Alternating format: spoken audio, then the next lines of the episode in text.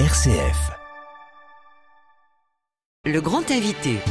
En janvier 2010, Benoît XVI appelait les chrétiens à s'engager sur le continent numérique, le sixième continent. Et si ça passait par des blogs au début des années 2010, c'est passé ensuite par des réseaux sociaux, ça passe désormais par des plateformes de vidéos à la demande. On en parle ce matin avec vous, Père Mathieu Jasseron. Bonjour. Bonjour Pierre-Hugues. Vous lancez cette semaine un Netflix chrétien, ça s'appelle Théostream, une plateforme de vidéos à la demande. Alors, pour ceux qui ne vous connaissent pas, vous êtes présent sur les réseaux sociaux TikTok où vous êtes très suivi, 1 200 000 personnes vous follow. Vous êtes également curé de Joigny c'est dans Lyon. Vous avez publié Croire, ça ne sert à rien. Pourtant, ça change tout, c'est chez Flammarion. Une sorte de Netflix chrétien, Théostream, ça ressemble à quoi? Eh ben, je crois que ça ressemble vraiment à Netflix, une interface où on va trouver plus de 1000 vidéos de tous les types de chrétiens cathos, protestants, orthodoxes, toutes les sensibilités qui essayent de répondre aux 50 questions qui nous sont le plus régulièrement demandées, tout simplement. Oui, parce que ça répond à un besoin, ça, cette plateforme? Indéniablement, on le sait, vous comme moi, euh, on peut trouver tout ça sur YouTube. On, on pique le, le ce qui existe aujourd'hui sur YouTube. Et pour le coup, l'idée, c'est vraiment de, de rendre ça disponible sans qu'on se laisse distraire par autre chose. Parce que sur YouTube, on va trouver une super vidéo et puis hop, on a une proposition qui nous fait passer euh, carrément à autre chose alors qu'on aurait aimé pouvoir creuser.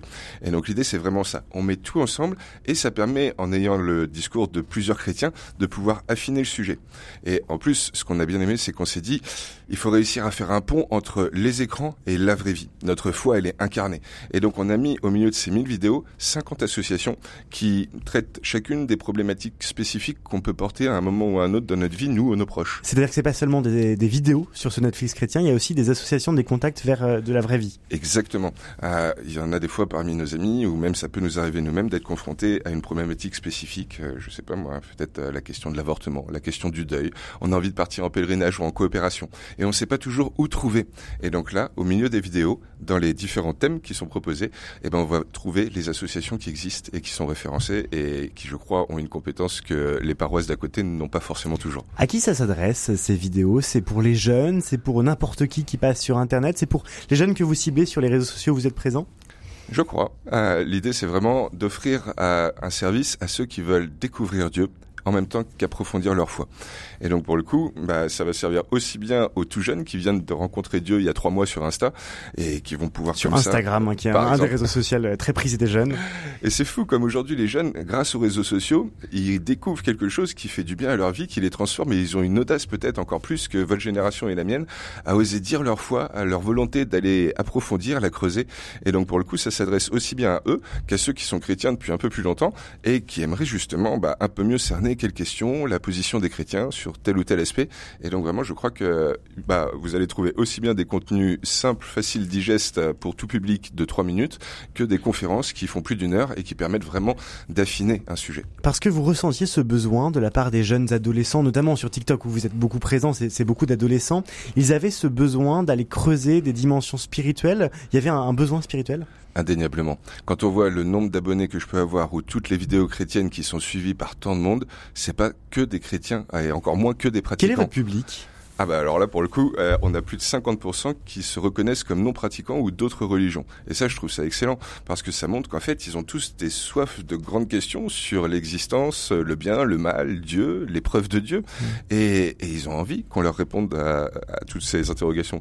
Et donc en fait j'ose croire qu'une plateforme comme ça, ça va vraiment pouvoir leur permettre de bah, de réussir à trouver ce qu'ils cherchent et, et là de l'avoir vraiment sans autre distraction autour et dans un ensemble de nuances supérieures à. Comment ils vous posent la question sur TikTok notamment, euh, de, de, vous dire voilà, j'ai besoin de creuser. Ils posent la question en commentaire. Comment ça se passe concrètement? Les commentaires, c'est très libre sur les réseaux sociaux. Et pour le coup, c'est fou comme certains arrivent à, à dire profondément ce qu'ils ont d'intime et que parfois avec le saut de la pudeur on n'oserait pas dire dans la vraie vie.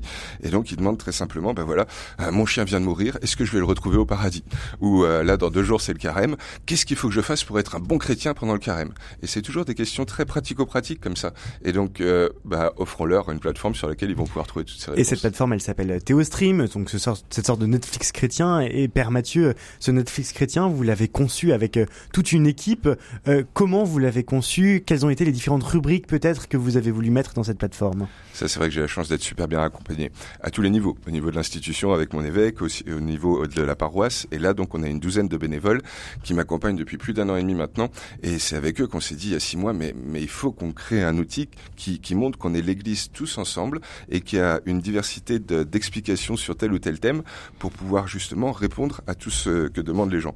Et pour le coup, donc, on a recensé les 50 euh, questions qui nous sont le plus souvent demandées l'épreuve de Dieu, euh, les commandements chrétiens, la prière, la Bible, mais aussi le rapport aux autres religions, les grandes questions morales sur euh, la bioéthique, la contraception, etc. Et donc, on a pris ces 50 euh, thèmes les plus souvent, les plus récurrents, et, et on a recensé toutes les vidéos YouTube qu'on a pu trouver de tous nos frères et sœurs chrétiens. Et ça, c'est important, c'est que vous avez repris des vidéos de tout le monde. Alors, il y a toutes les sensibilités qui s'expriment là, y compris certaines avec lesquelles vous avez parfois pu être en désaccord.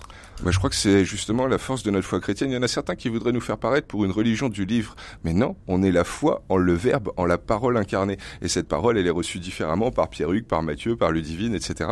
Et je crois que c'est la force des chrétiens de avoir un discours nuancé selon qu'on a une approche qui va être tantôt canonique, tantôt plutôt pastorale, tantôt plutôt philosophique et métaphysique.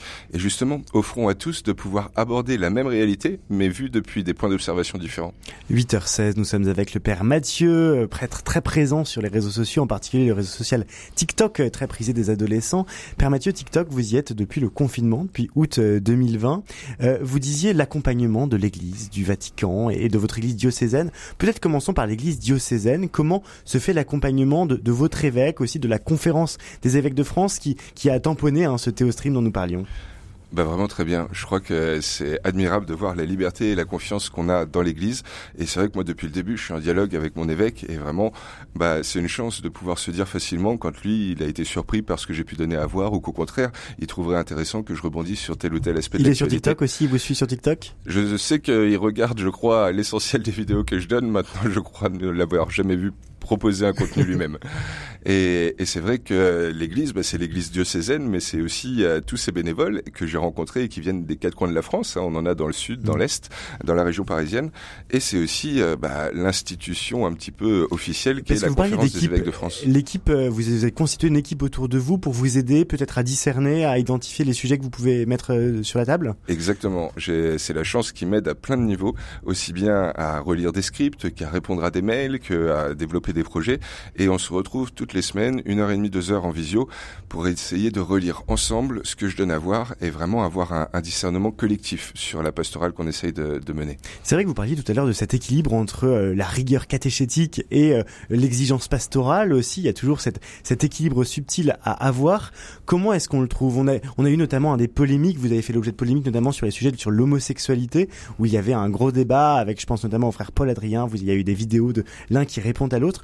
Comment est-ce qu'on trouve ce subtil équilibre entre exigence pastorale et exigence catéchétique ah ben, je crois que de toute façon, l'évangile a une radicalité qu'il faut faire connaître au monde aujourd'hui. Si on voit qu'il y a autant de, temps autant de gens qui nous suivent, c'est bien qu'ils ont cette soif de quelque chose qui, qui est le monde, la vie, mais puissance Dieu, puissance l'amour avec un grand A.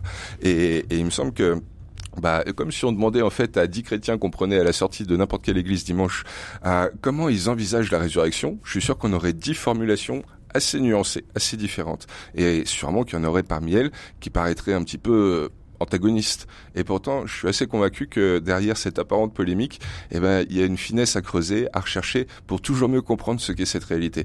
Et donc, ça m'étonne pas qu'aujourd'hui, ce soit peut-être plus sur des sujets qui sont nouveaux dans notre société, comme celui que vous venez d'évoquer, qui, qui justement nous aide à, à, affiner toujours mieux ce qu'on en comprend par rapport à ce que Jésus nous a dit, nous a témoigné, et, et ce que toute la tradition nous a fait affiner au fur et à mesure des siècles? Donc ça, c'est pour l'Église de France. Il y a aussi le Vatican qui vous a nommé, euh, je crois, euh, euh, disciple missionnaire ou comment comment vous avez appelé le Vatican euh... Oh, je sais pas. Non, c'est missionnaire on a la chance... du numérique. Quel accompagnement oui, de, du Vatican du Saint-Siège? On a la chance d'avoir le dicaster pour la communication qui a voulu. Alors euh... dicaster, faut peut-être expliquer. Hein, c'est l'équivalent d'un ministère au Vatican, donc c'est comme le ministère de la communication en France. Eh ben, vous le résumez très bien. Et donc quand l'année dernière il y avait eu le synode, là cet appel à écouter la voix de toute l'Église à travers le monde entier, ils ont souhaité qu'on propage aussi cette, euh, cette enquête sur le numérique. Et donc, on est plusieurs à qui ils ont confié ça. Et depuis, des liens ont vraiment été établis et a été créé notamment par une des filles qui travaille au dicaster de la communication, un petit groupe qui s'appelle Émission, qui reprend des évangélisateurs du numérique partout à travers le monde. Il y a un groupe des influenceurs, influenceurs chrétiens à travers le monde. Influenceurs, je sais pas, on est tous influenceurs quand on a un feu sacré qui brûle dans notre cœur, même quand on marche dans la rue, on essaye d'influencer les autres par notre rayonnement. Mais donc là, vraiment, les missionnaires du numérique et partout à travers le monde. On a les cinq continents représentés dans plein de langues différentes. Il faut d'ailleurs savoir s'y retrouver, même s'il y a eu la Pentecôte depuis. Et pour le coup, c'est une vraie grâce parce qu'on voit que on est confronté aux mêmes problématiques, on se nourrit d'idées mutuelles, on a des projets communs et ça, franchement, c'est magnifique. Est-ce qu'on vous accompagne aussi sur les risques parfois de starification, hein, le, côté star d'une personne le, problème du numérique, hein, c'est qu'il faut mettre une personnalité, une personne en avant. Vous disiez tout à l'heure que vous parliez, que vous travailliez en équipe. Est-ce que ce, ce dicaster pour la communication vous accompagne justement pour trouver le bon recul vis-à-vis de, de cette starification, et je mets les guillemets possibles? Accompagnement, je crois que c'est vraiment le maître mot. Vous touchez là, ce qui est essentiel, c'est pour le coup, j'ai la chance d'avoir beaucoup de gens qui, des fois, euh, prennent avec une certaine circonspection ce que je peux dire et me font comprendre parce que la voix est assez libérée sur les réseaux. Et donc ça, je crois que ça m'aide à ne pas trop m'envoler. Et pour le coup, euh, la question de l'accompagnement, elle est essentielle. Je parlais du super lien que j'ai avec mon évêque, avec ces différentes instances qui, qui nous accompagnent sur ce monde numérique. Je parlais de tous ces bénévoles qui sont avec moi aussi en équipe pour avoir un discernement collectif. Et au fond, bah, je suis assez convaincu que c'est ce qu'il faut qu'on ait tous. Aujourd'hui, on est des centaines, voire des milliers à aller sur le numérique pour dire un verset de la Bible, pour dire notre joie d'être chrétien. Et pour le coup, beaucoup sont des jeunes, des tout jeunes qui ont découvert Dieu il y a peu de temps et sont tout seuls, tout seuls. Et donc, qu'est-ce qu'ils ont comme accompagnement, comme petite équipe avec qui relire ce qu'ils vivent et peut-être les soutenir dans les moments difficiles? Et donc, pour le coup, dans le site Théostream, on a développé aussi des petites fraternités pour permettre à tous ceux qui aujourd'hui évangélisent déjà, mais tout seuls et tout seuls face aux haters, tout seuls face à des sujets qui les ne haters pas sur les réseaux sociaux, c'est des personnes qui font des commentaires plutôt négatifs. Je sais faire un peu de pédagogie en parallèle. C'est tout à fait ça. Et eh ben, ces jeunes qui sont peut-être un petit peu tout seuls à dire le Christ sur les réseaux et des fois tout seuls face aux angoisses que ça peut sous-tendre, on leur propose de venir intégrer des petites fraternités dans lesquelles ils pourront vivre des relectures de vie tous les mois, des conférences tous les trois mois pour les aider à développer ce que c'est que cet accompagnement spirituel qu'ils cherchent à avoir auprès des gens qu'ils rencontrent. Et ça, je crois que c'est essentiel, s'accompagner, ne pas être seul sur ce nouveau continent et se soutenir aussi bien très mutuellement, concrètement, que par la prière aussi. Et justement, sur le contenu, euh, euh, vous avez le sourire en l'entendant dans votre voix. Il y a de plus en plus de euh, personnes comme vous, des influenceurs qui, qui, font des vidéos, qui ont toujours le sourire. Je pense à Sœur Albertine, je pense à, d'autres personnalités qui sont très présentes sur, sur ces réseaux. comment vous faites pour garder ce, ce, feu sacré? Parfois, vous devez devoir faire des vidéos, sans doute, sans avoir forcément ce, ce feu sacré dont vous parliez. Comment vous ah, J'espère bien qu'il est toujours là. Moi, je vous avoue que j'avais une vie qui était assez confortable et en apparence plutôt heureuse il y a encore une quinzaine d'années. Et en fait, depuis que j'ai rencontré des chrétiens, depuis que j'ai rencontré Jésus, elle a pris une couleur, elle a trouvé un goût, une saveur qu'elle n'avait pas avant. Et, et, je crois que ça, bah, quand on a été sauvé par lui, forcément, on a on ne peut pas le cacher. Et, pour le coup, bah, même quand on doit parler de sujets plus difficiles, on y met la tonalité qui va bien, bien entendu. Mais je crois que même dans les plus grandes tempêtes que l'homme peut traverser, le Christ offre toujours une voie d'espérance. Et ça, ça ne peut que nous donner ce qu'il faut de force, de courage et peut-être aussi de sourire pour oser avancer. Et ça, ça transforme en disciple missionnaire. C'est une expression qui est chère au pape François. Qu'est-ce qu'elle, qu'est-ce qu'elle vous inspire, cette expression de disciple missionnaire? Elle m'inspire que justement sur les réseaux, moi les jeunes ils m'épatent. Ils ont 15 ans et je vous jure que ils se posent même pas la question à savoir si ce que c'est qu'être disciple missionnaire. Ils le sont. Euh, ils ont rencontré Dieu, ils ont rencontré Jésus, ils se sont sentis sauvés par lui et en fait juste ils le rayonnent avec une audace mais que moi j'aurais jamais eu il y a 20 ans. Et d'ailleurs une audace qu'on voit dans les tendances sur TikTok. Il y a comment ne pas te louer. Alors ah cette chanson qu'on chante dans les églises est très est très euh, répandue en ce moment. Euh, comment ne pas te louer, c'est le signe aussi qu'il y a quand même cette audace évangélique. On a l'impression que nos églises deviennent vides vous êtes euh, prête dans Lyon, j'imagine que vous n'avez pas un million deux cent mille personnes tous les dimanches. C'est ce comment ne pas te louer, c'est le signe aussi qu'il y a une audace évangélique là?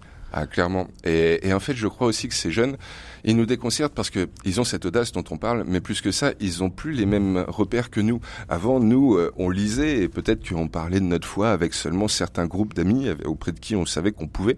Et, et aujourd'hui, ils en parlent à tous. Et aujourd'hui, c'est pas dans des livres qu'ils vont chercher leurs réponses, c'est sur les réseaux sociaux, c'est sur Internet. Et en fait, leur pratique aussi diffère. C'est-à-dire qu'il y en a pas mal qui vont pas encore à la messe, mais qui se retrouvent sur des, des serveurs Discord où ils sont 4000 chaque semaine à se retrouver pour prier ensemble. Nous, on est, on est un peu à côté de ça. Et en fait, je trouve ça merveilleux de voir les nouvelles voies qui se développent pour toujours mieux se reconnecter entre chrétiens et se reconnecter à lui là-haut. Et, et ça, c'est déconcertant et en même temps éblouissant de voir euh, toutes ces médiations nouvelles qu'ils expérimentent. Merci beaucoup, Père, Père Mathieu Jasseron, d'être venu ce matin nous parler de cette plateforme Théostream. Netflix chrétien s'est lancé cette semaine à l'occasion du carême. Demain.